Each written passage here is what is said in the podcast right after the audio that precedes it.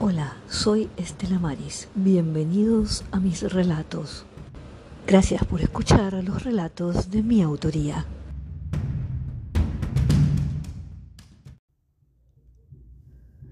Habían transcurrido tres décadas, mientras cada extracto del tiempo rompía en pedazos su interior, mientras se desgarraba y caían partes, mientras otras putrefactas se mantenían dentro cavando lento un hoyo para salir brotando en líquidos y especies de gusanos indeseables para aquellos que miraban y opinaban sin razón, mientras eran despojados por las autoridades del barrio.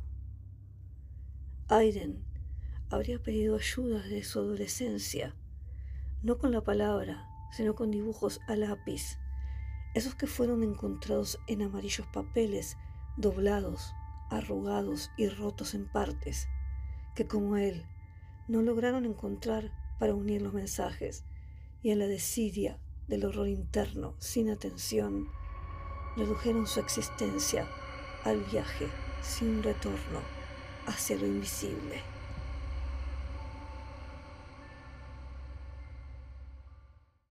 Nos escuchamos en el próximo episodio. Puedes dejar tus comentarios.